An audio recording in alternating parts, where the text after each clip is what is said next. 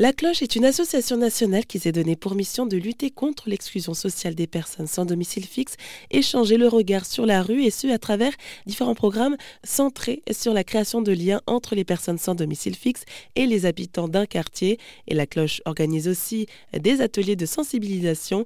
Odeline Liard, qui est animatrice coordinatrice de l'association La Cloche pour l'antenne Nouvelle-Aquitaine, nous explique en quoi ça consiste. Euh, alors les ateliers de sensibilisation, euh, c'est des moments où on on va alors soit dans des établissements scolaires, soit pendant des événements, ou alors tout simplement on se pose sur une sur une place et on explique un petit peu, on essaye de sensibiliser au monde de la rue avec différents outils pédagogiques.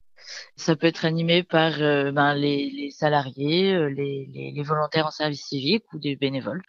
Toute personne qui a une, une petite expérience finalement euh, du monde de la rue. Et de quelle façon alors vous intervenez? Est-ce que ce sont des personnes qui vous sollicitent ou c'est plutôt vous qui vous proposez? Euh, bah alors ça dépend en fait.